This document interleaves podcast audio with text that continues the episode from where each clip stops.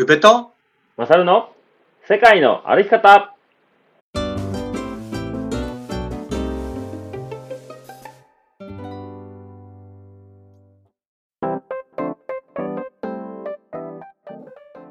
世界の歩き方番組パーソナリティの宇部と。マサルです。この番組は世界一周とロングトレイルの旅をしてきた宇部とマサルが日常の気づきや旅から得たこと学んだこと旅のエピソードを踏まえてお話しする番組でございます。配信は毎週土曜日20時となっております。本日は5月の14日土曜日ですね。よろしくお願いします。はいよろしくお願いします。ちょっと初めにお知らせをさせてくださいなはい。はいはい、えっ、と、今月のですね、5月28日土曜日、えー僕がやっておりますカフェバーペグにて、ハイカナイトまた開催いたしますんで、はいはい。はい、またよかったら皆さん、フラッと遊びに来てください。はい。ご都方は。そうですね、はい。はい、時間は一応18時ぐらいから、まあ、11時半、あ18時から23時30分かな？って言った方がいいかな。うん。うんまああのー多分ね早く行って会場のいろいろ設営とかもしてるんでまたその時 SNS 上げるんでまあもう来ていいよっていうのをあげると思うんでその辺で適当に来てくれたらなって感じです。はい。はい。お知らせは以上ですはい。はい。他にハイキング。他ね。ああえネタで。ー、っとね。えー、そうですね。今日ねえー5月の8日日曜日ですが先ほど近江の奥掛から帰ってきました。はいはい。一日早かったですか、いやいや予定通りよ。予定通り。3, うん。3泊4日。はいはい。えーきつかったね。あ全く同じ道。そうやね全く同じ道。前回行ったのとあのこの前の近江の奥掛けの奥掛け修行のはいはい話だったと思うけど、うん。あれあれはまあちょっとねあの脇道それたりとかいろいろし行をされてますから彼らは。はいはい。僕はもうただハイキングをしてきました。でもなんか川歩いてなかった？あそうあれ最後ねあの熊野本宮大社がゴールなんやけど川渡んのよ。えーまあ、前回も川渡ったんだうん。前回はもうお盆に歩いちゃったからもう川で1時間ぐらい水浴びしてたよね。えー、あうん、いや天気もねそこまで崩れずえっ、と、一緒に歩いた3人僕入れて4人で歩いたんですけど、ーはい、えはいー PCT の2018のハイカーたち3人とね歩いてきましたよ。へえそうなんですね。なんかねみんなもういたらそれぞれ勝手に歩けるやんか、うん。まあ、道も水場も全部自分でできるからうん。なんか本当はまあたったね3泊4日やったけどまあなんかロングトレイル歩いてる感じのノリでは歩けたね。なんか適当に休憩してて「おー」って言って。で適当にみんな休憩終わって先行くわなとか。うん。なんかあの巻き道あったら俺巻き道行っちゃえみたいな感じで僕だけ一人でピークまで行って降りてきて「うわずるい!」っつって。なんかそんな感じでワイワイ行ってましたよ。いいっすね。うん。どうですか、配信して後の配信した後のハイキングって感じでどうでしたか、そうですね。なんか前のもねなんか奥掛け修行のな YouTube というか動画見てから行ったからなんかそれをもう一回こう復習して歩いた感じがあってうん、最後は？この辺であんなんしてはったなとか。うん。最後は走ったんです走ったよ最後。みんなした？みんな。えー、なんかね走りやすいのよすごい。走るというかなんか緩やかな下りやから。そうそうそう。なんか言ったらなんていうかな。落ちてるのをブレーキかけるみたいな感じかな。走るっていうああかはいはいはい。なるほどね。まあちゃんと走りました。はい。はい。ありがとうございます。もうはもう早終われ早終われ思って。終わってほしくないとは思わなかったね。早く飯食いたい。よしよし次って感じの、そうそうそう。はいビールはい風呂っつってはい。じゃあメッセージちょっと来てるの先に紹介しますか。そうですね。そうですね。僕うん。の方に、じゃあそっちから先。前回のねあの配信僕の個別配信を。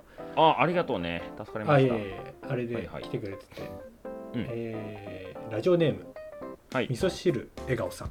おあの大人気 YouTuber の味噌汁さん。そう。なんか聞いてくれてることにちょっとまた驚いてますけどね。今度今度味噌汁さんとハイキング行きますよ。来週かな。あ本当。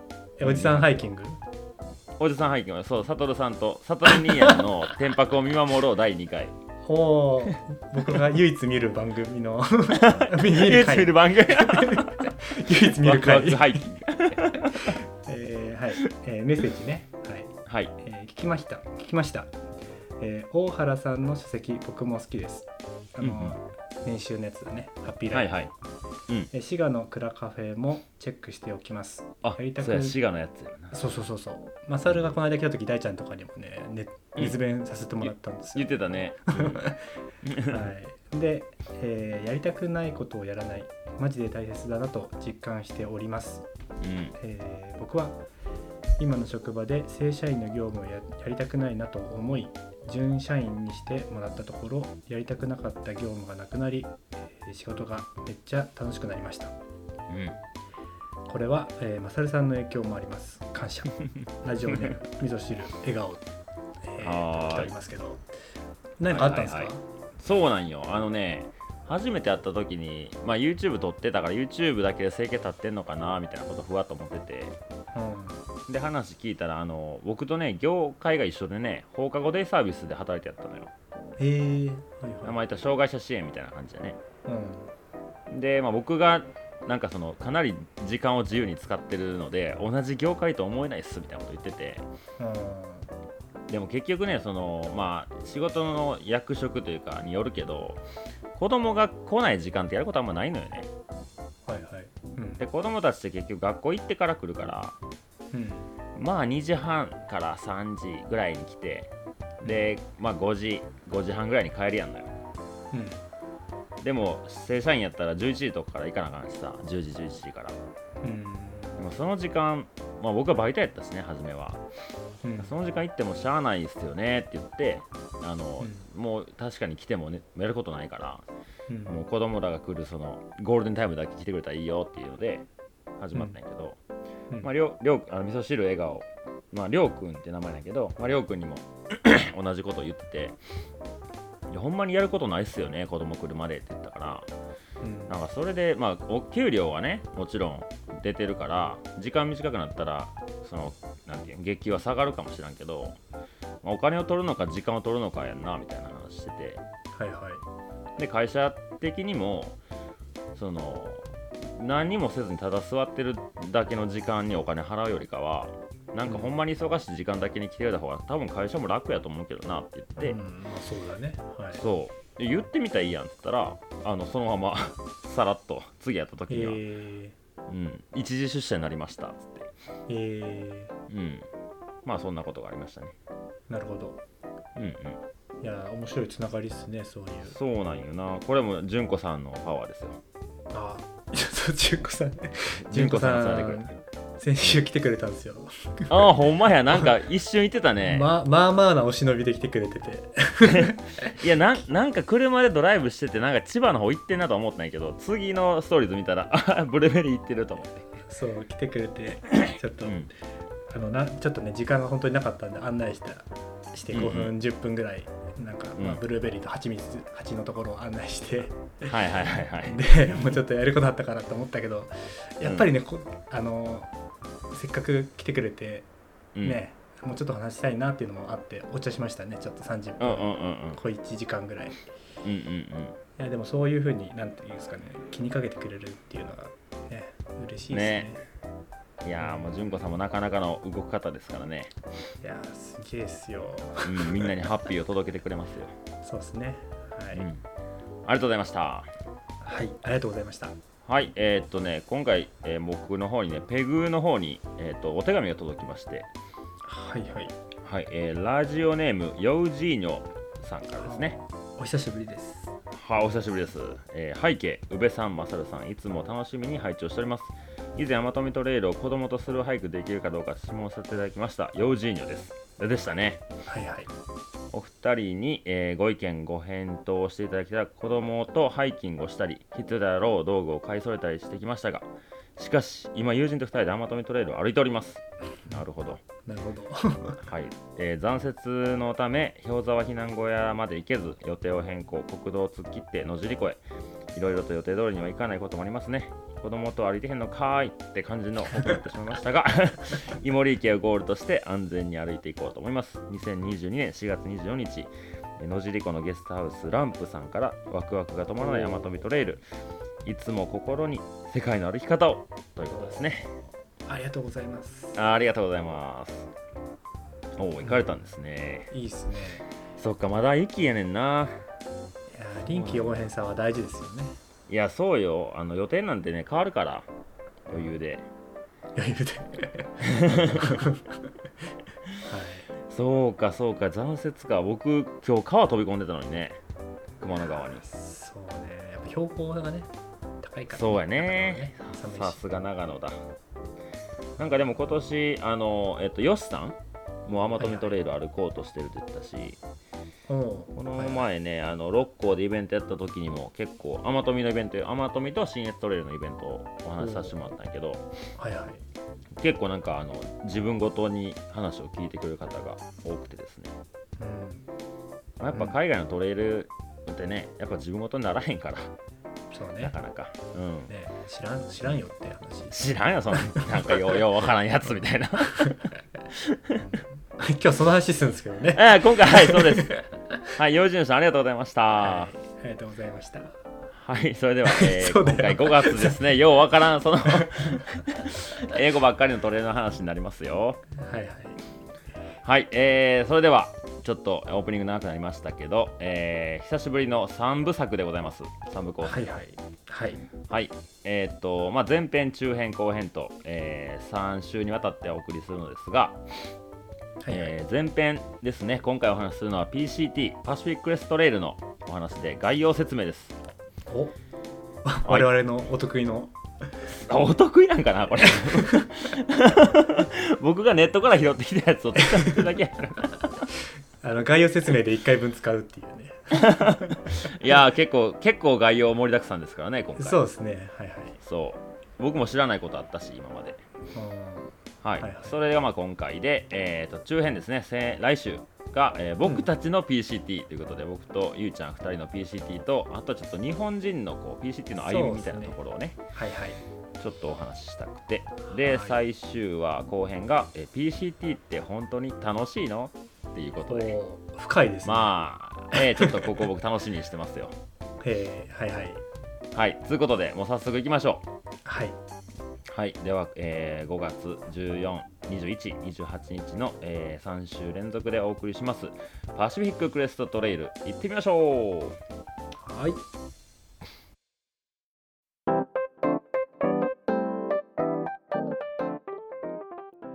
はいそれでは、えー PCT の前編、えー始めていきます。はいはいよろしくお願いします。はい、えーはいはいそれでは、えー概要説明ですな。はいまえーまずね PCT ってまあ何の略なんだっていうとこわからない方もいると思うんですけどパシフィッククレストトレイルという名前ですね。はい。クレストが、ねはいパシフィックピンとこないよね。うん。そうね。パシフィックはこう太平洋とかにね。うん。はいはい。でクレストがねなんか頂とかなんかそういう意味らしくて。まあなんかパ、えー太平洋沿近くにあるちょっとまあ頂のトレイルみたいな感じでいいんじゃないかな、うんうんはい、でまず PCT の説明をする前にですねちょっとアメリカの三大トレイルということについてちょっとお話をしたいんですね。はいはい。はい。えーまあ、パシフィッククレストトレイルをこれから PCT と、えー頭文字を取って、えー言っていきますが、うん。えーアメリカにはですね、え3つ、まあ、代表的なトレイルがありますと。うん。で PCT がそれのうちの1つになってまして、えーあと2つがですね、アパラチアントレイルっていうのが、えー AT っていうやつですね。頭文字のアパラチアンの A を取って AT でもう1つがコンチネンタルディバイドトレイル。これの CDT という、まあ、この3つ。PCT、AT、CDT っていうのはアメリカの三大トレイルなんですね。はい。はい。でまあその全てを歩くとですねトリプルクラウンという称号が与えられるそうです。はいはいはい、でその,、まあ、その3つとも歩いたハイカーをトリプルクラウナーと呼ぶと。うん。でこれはですね、アメリカの長距離ハイキング協会 ALDHA American Long Distance Hiking Association が認定して なるほど。はい。る。はい。はい。ですね、この認定ってね、僕一応これ3つ歩いたんですけど、うん。これね、誰が認定すんのっていう話をよく聞かれるんですけど、うん。どうやってまあ、誰誰がどうやってですよね、そうそうそう、どどうやって。うん。だって誰も見てないやん。そう。そう。ね。車で行これがねちょっと行けちゃうかもしれないそうそうそうそうそう。これがちょっと面白くてちょっと紹介したくて、まあ、よくあるね認証システム、まあ、いわゆる紙の巡礼のこうスタンプだとか、まあ、今回熊野古道もね僕近江の奥脇歩いてきたんですけど他の那覇平地小平地とかあの辺はこうスタンプがあるんですよね。うんうん、まあそういうのがあってあんた歩いてきたねっていうのを証明できるんですけど、うん。まあ、そういった認証システムとは異なる点がありましてうん。まあこの3つのトレイルを実際に歩いたかについての特別な審査や確認は行わないということですね。おおはい。まあ、い僕が申請した時は、ね、一応こう、えーそれぞれのトレイルの写真と,、えー、とあ出発日と終了日か。となぜかあのあなたの子供の頃の写真を送ってって言われて その4枚送りました。えであ子供の頃の写真かなんでいいのって言ったらだってファンじゃんっていうだけの声が返ってきましたね。最高やなと思って。すげえいいっすね。そういうところがね。そう。はい。でまあなんでそういう風になってるかというとですねまあ距離が長くて確認作業ができないっていうのもあると思うんですけどうんまあ、ロングトレイルで言われるね僕たちも、えー何回か前に、えーお届けしましたけど俳句はオン俳句、まあ、自らの道を歩めという言葉があるようにですね、うん。えーまあ、道を歩く行為が誰かに見せたり、まあ、認められたりするためじゃなくて、まあ、自らの満足のために行われる行為であるべきだということを、え強調しているそうですね。おおかっこいいですね、い。いですね。うん。なんかあの確認できへんっていうのがもう薄れるぐらいなんかこっちがインパクトありますね。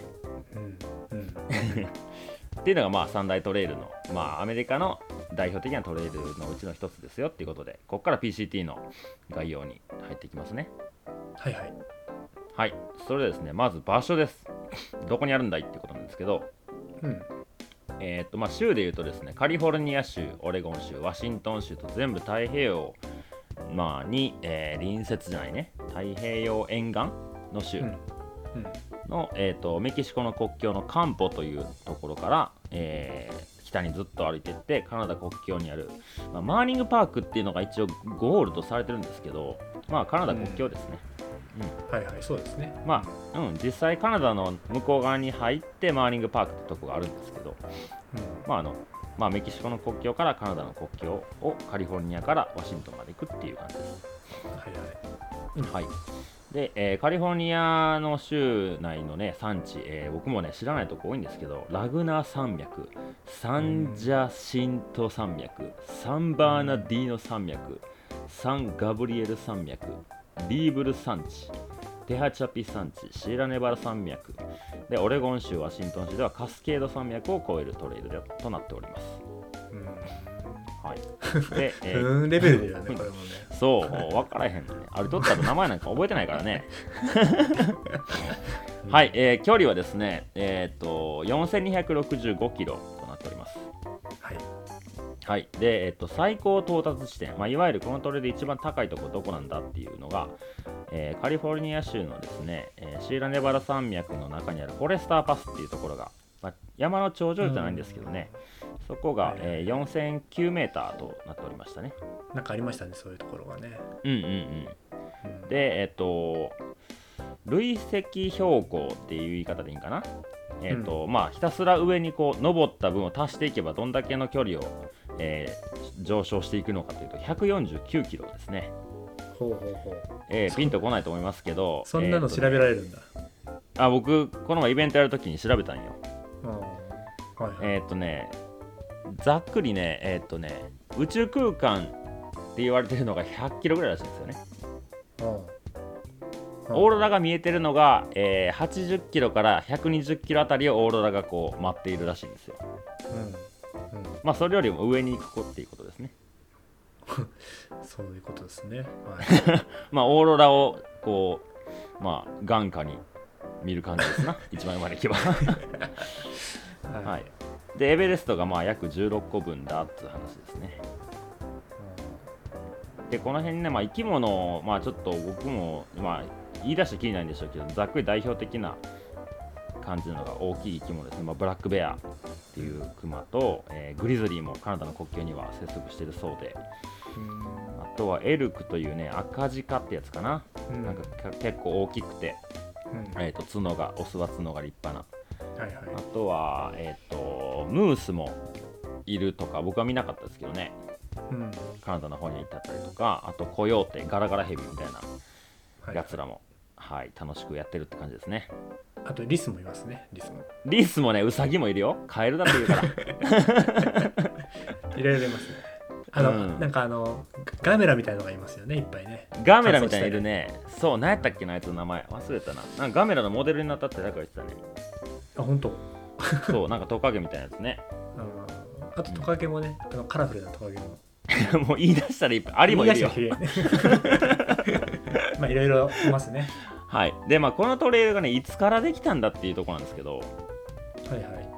えーパシフィッククレストトレイルという名はですねクリントン・ C・ クラークという方によって1932年に与えられたものですが、えー実際に、まあ、正式に名前がついたのは1968年の国立トレイルシステム法というものが整備されてから、えーまあ、この PCT が正式名称となったらしいですね。うんはい。うん、じゃあなんだその国立トレイルシステム法ってなんだっていう話なんですけど、えーっとまあんちょっとねあの記事読んだら長すぎて分かんなかったんですけど要点をまとめてたっぽいところがですねあったんで、はいはい。まあえっと、国定トレイル法っていうものがあるようで、えーそこにまあ景観歴史レクレーションのためのトレイルのネットワークと、えー記されているとそして野外の土地、えー史跡を訪れ楽しみそれらを守るこの法によりナショナルトレイルとして定められたという感じですね。まあ、アメリカがこうちゃんと国立公園とかも国立ん？国立公園とか世界遺産とかもアメリカからやったっけ？うん。なんかね、うん。そんなん結構自然を大切に、えーしてる国なんですよね。僕も行くまではあんまり感じなかったんですけど、行ったらやっぱ、うん、アメリカのそういう国立公園のあれこれってすげえなって思うよね。うんそうねうんうんうんはいはいはいはい、それでですね、あとね、まあ、この PCT っていうものが、まあ、日本でも、えー知られ出したのは、やっぱりこの2014年にありました映画ですかね。うんうん。日本では2015年かな15やったかな ?14 か15、どっちかなんですけど。あの俺が歩いてる時に私に出会うまでの1600キロっていう映画がはいはいはい公開してる。から、歩いてはい。る俺は知らない、あ見てないっていうようなそういうことか。なるほど。うん感じだったじゃあ15年に日本で放映されたんですね。そうですね、はい。まあ、この映画はですね、えー、と英語のタイトルが「ワイルド」っていうタイトルでしてはい、よく「イントゥ・ザ・ワールド」と間違えられるんですけどただのワイルドだけで、はいはいえー2014年のアメリカ合衆国のドラマ映画、まあ、映画ですね、えー原作はですねシェリル・ストレイドの自叙伝「ワイルド。From Forest to Found on the Pacific Crest Trail」であると。はい。はいはい。えーっと、えー主演はですね、リース・ウィザースプーンという方が、えー務められました。このね、えー私に出会うまでの1600キロっていうのは、一応こう、えーなんていうかな、えー実際にあったお話を元に作られたんですね。うん、で、えー1995年にシェリル・ストレイド、これは本人ですね、歩いたうん当時の。まあえー彼女はですね、えー離婚や、えー母親の死、自らの自暴自棄な生活で、えーっと負った心の傷を癒すために数千マイルにもわたるパシフィックレストレートを一人で歩き通すことを決意したと。まあ、それが、えーっとまあ、本でね書かれたのを映画化したもので、えーとまあ、このね本、えー映画の内容は、まあ、見た方はわかるかもしれないですけど、まあ、主人公が一人で旅をして、まあ、時系列を追って再現してるんですけど、ところどころでその主人公の回想シーンというか今まで過去にあったこととかがいろいろ描写されているような形式で、えー映画が進んでいきます。でなんかこのね、えーこの作品結構、えー批評家と、えーえー観客の双方からの高い評価を受けているようでリース・ウィザースプーンがこれが、まあえっと主人公ですね。この方が。うん。とローラ・ダーンこの方ねお母さん役をされてた方なんですけどうん。この2人が第87回アカデミー賞にノミネノミネートされたと。なっております、何回か見ましたか？いや俺見てないな。ダイジェストの何？数十秒のあの靴投げるシーンしか覚えてない。おそうやこの「私に出会うまでの1600キロ」っていうタイトルがもう嫌だなってな うわ。まあなんかわ和名はなそうなりがちよな。ダサって思ってねいやもういい映画いい映画って思う人もいんねやから。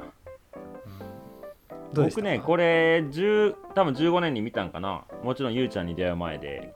なんかちょっと旅世界一周行く前かな。うんぐらいに、うん、世界一周行く前にね見に行ったんですよ。なんか歩き旅の映画やと思って。えでその時 BCT なんてロングトレイルも全然知らなかったからーうん。なんかこんなんあんねやぐらいで全然その PCT のさ刺さりもせず。さまあはい一つの映画として見てたよね。えー。で実際に歩くかってなってでそっからああの映画ってこれやったんやみたいはいはない。で歩き終わってからもう一回見返してみましたね。どうでした？かやっぱ自分が歩いた道が本当にねあのロケとしてロケなんていう？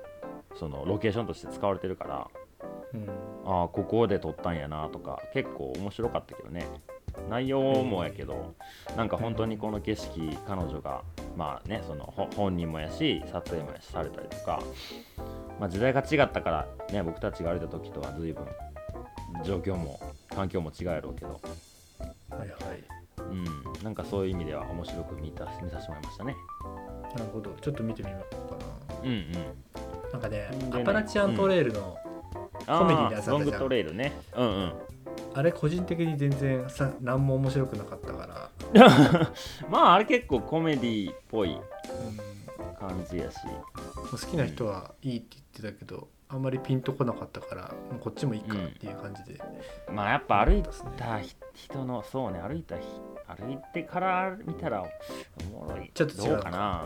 ちょっと違うと思うよ。やっぱ歩く前はね面白いと思う人たくさんいるかもしれないけどだって僕ら4200キロ歩いたのに1600キロだけやんって思っちゃうもん。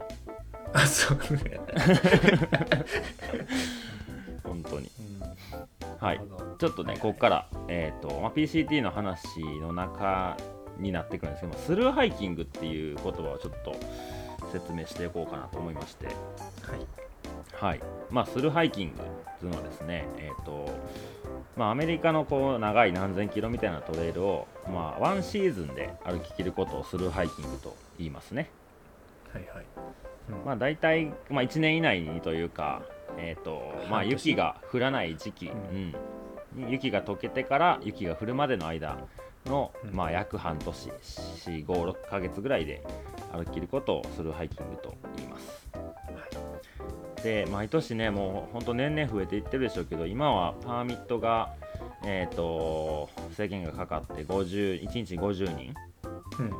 の3ヶ月間の北上のパーミットが、まあ、メキシコからカナダに向かうのが出てるんで単純に90日かける50で4500人かなが北上ができて、多分南下の、えーカナダの国境からメキシコの国境に向かう方もパーミットがあるんでまあ何千6 7000人ぐらい？わかんないけど。まあ6000人5 6000人ぐらいだね。そうね。ぐらいがまあトライしてるそうですね。はいはい。はい。でまあこういう人たちのことをスルーハイカーと呼びます。はいはい。うん。でまあ実際にねこの何千人の人たちが歩いて何人が歩きれてるかっていうのを厳密には分かんないんですけどどんなもんなんかな半分ちょっとぐらいかな。うん、うん。うんでしょう。結構ねアメリカの人たちなんか簡単にやめていくもんね。そう。やっぱり意気込みが海外勢とはちょっと違うと思うんだよね、うんうんうんそうそうそうそう。まあ続き来年でいいかなとかね。うん。そうね。だってスタートした時になんかなんで歩いてんのって話聞いたらダイエットよって言ってる人もいたし。